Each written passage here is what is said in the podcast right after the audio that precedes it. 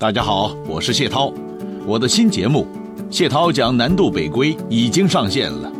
节目延续了三国到明清之后的民国历史，讲述两百多个民国大师的故事，串联整个民国史，和过往的节目一样精彩有趣。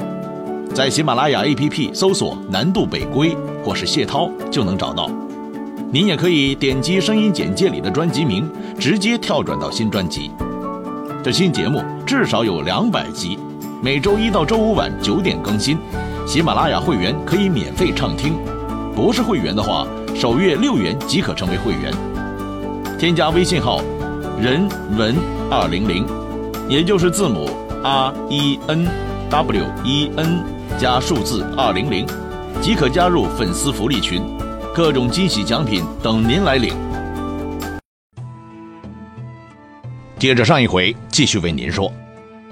话说曹睿这几年啊做的这些事儿啊，看上去呢完全是一个正常的有七情六欲的皇帝在和平时期做的事儿。那什么大兴土木啦、美女大选啦、人事制度改革啦等等等等。但是地球人都知道嘛，历史在这几年其实是极不平静的。中华大地上有三个皇帝在那大眼瞪小眼。竖着胡子，捋着袖子，一心一意想灭掉另外两头，而且各股势力当中内部也不是铁板一块的。在这当中，蜀国土地比较少，人才比较短缺，所以当政者是比较容易控制局面的，内斗的程度并不激烈。吴国呢，地盘相对大一点，所以土匪就不断涌现了。虽说没有造成多大的麻烦，但也是足够让人头疼的了。魏国国土面积最大，人员成分最复杂。先不说北部那些胡人啊，打心眼里从来不愿认输的，只要有点实力，就宣布脱离中央的领导。你要跑过去把他狠扁一顿，他又老老实实的在那过日子了。等体力一恢复，又抄起家伙和你干。在这当中有一个特别的异类。那就是辽东地区，到了现在仍然保持高度自治的那地方的老大就是公孙渊。公孙渊自从当了辽东最高领导之后啊，觉得这个领导人的职务是曹魏任命的，心里觉得超不爽的。但是他也明白，靠自己的力量真要和魏国摊牌，最后失败的肯定是自己。一旦失败，不仅连辽东最高领导人都当不成，恐怕脑袋也保不住了。所以公孙渊心里很郁闷，也很矛盾。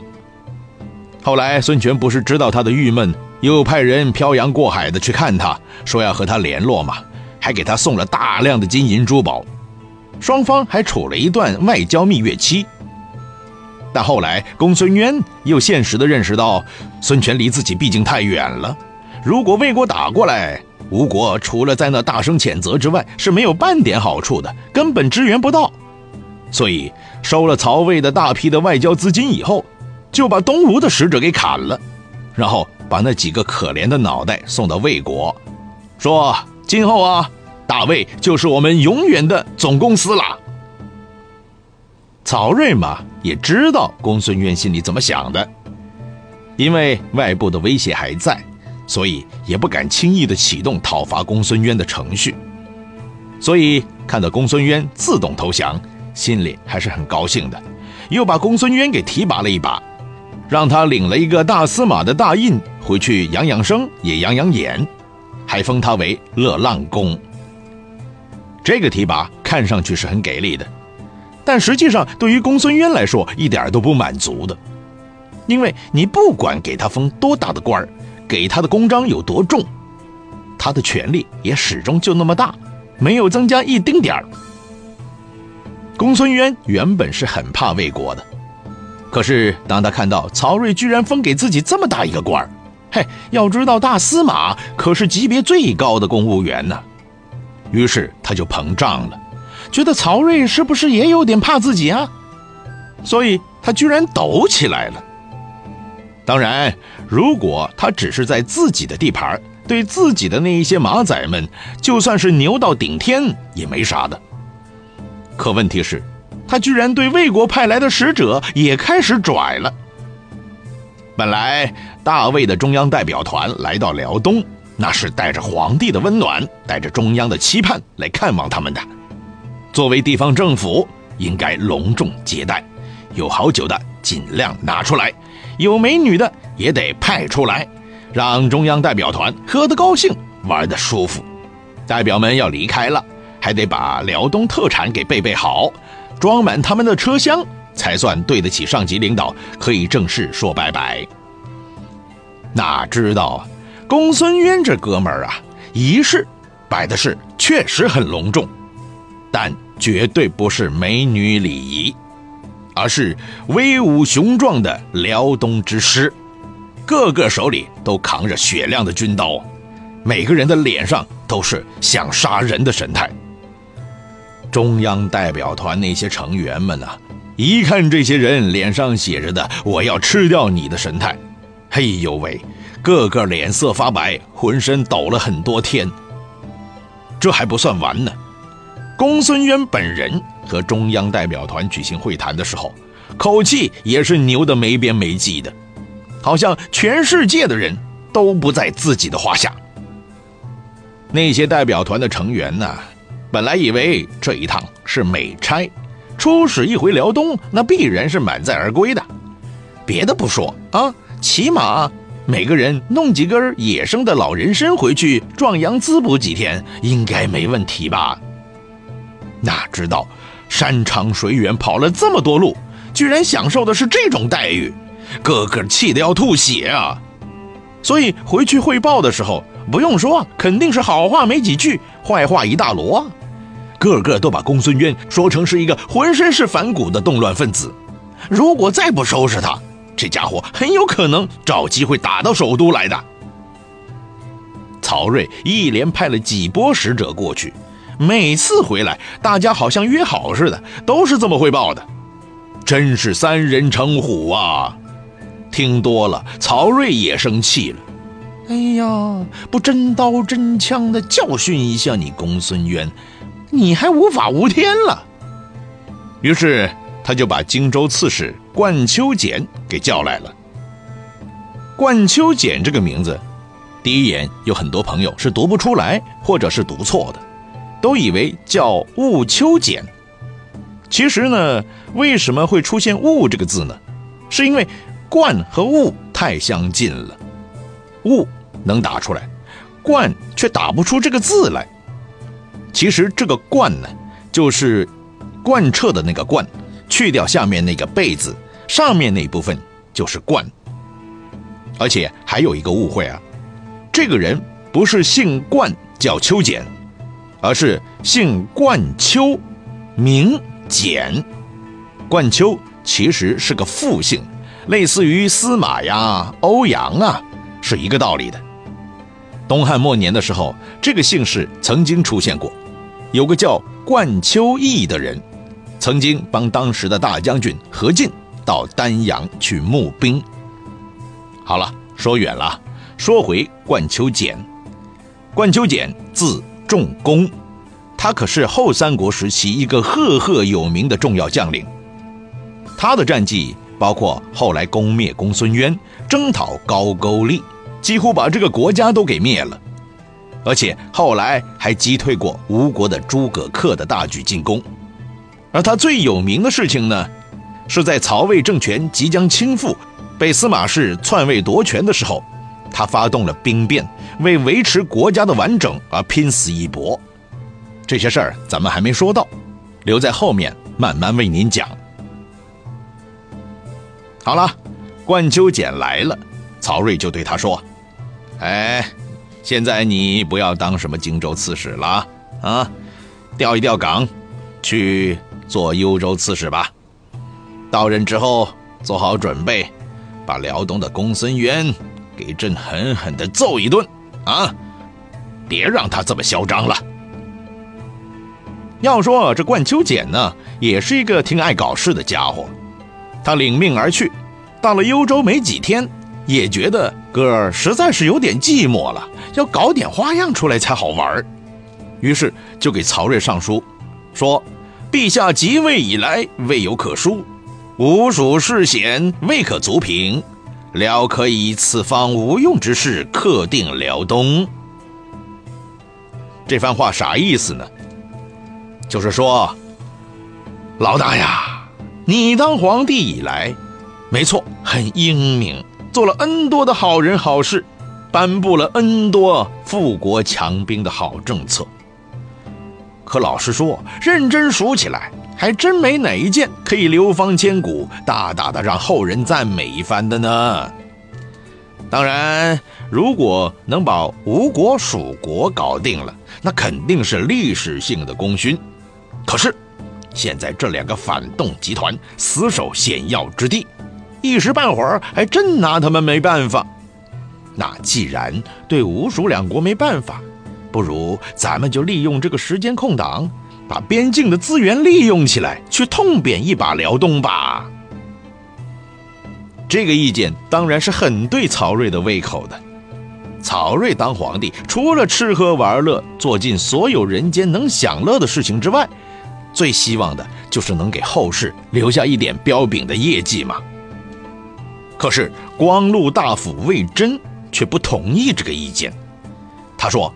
冠秋俭的话没有战略眼光，搞的都是小打小闹的事儿，咱们必须从大处着眼，不能听他在边境上胡说八道。哎呀，魏征的魏征，你说这话得看对象和场合，你得看看老板现在的心思是什么，揣摩上意，你懂不懂啊？显然，他说的话，曹睿是很不爱听的。他觉得这个魏征才是真正的胡说八道。你说什么是战略眼光啊？啊？难道让公孙渊在那边天天把我们大魏国当成臭蛋来侮辱，然后一点不理，咱就算有战略眼光了？凉快去吧你呀！所以他根本就不理会魏征的话，叫兀丘俭立刻行动起来，把那些什么鲜卑呀、乌桓呐等等的势力都调整一下，到东南边境上驻扎。然后以朝廷的名义，叫公孙渊到首都来做个述职，啊，你都当大司马了，一次都不来首都面见皇帝，一次汇报都不做，这说不过去嘛？公孙渊是什么人呢？鬼精鬼精的，他不像狐狸一样，他怎么能活到现在呢？他当然知道了，孤身一人跑到首都。那就是要做孤魂野鬼的节奏了，所以他接到这个通知，就立刻明白，曹睿是要和自己彻底摊牌了。这么些年，公孙渊在边境上可不是白混的，早就有思想准备了。好，你这么弄是吧？我立刻宣布与曹魏反动集团彻底决裂，然后带上部队在辽燧迎战冠秋俭。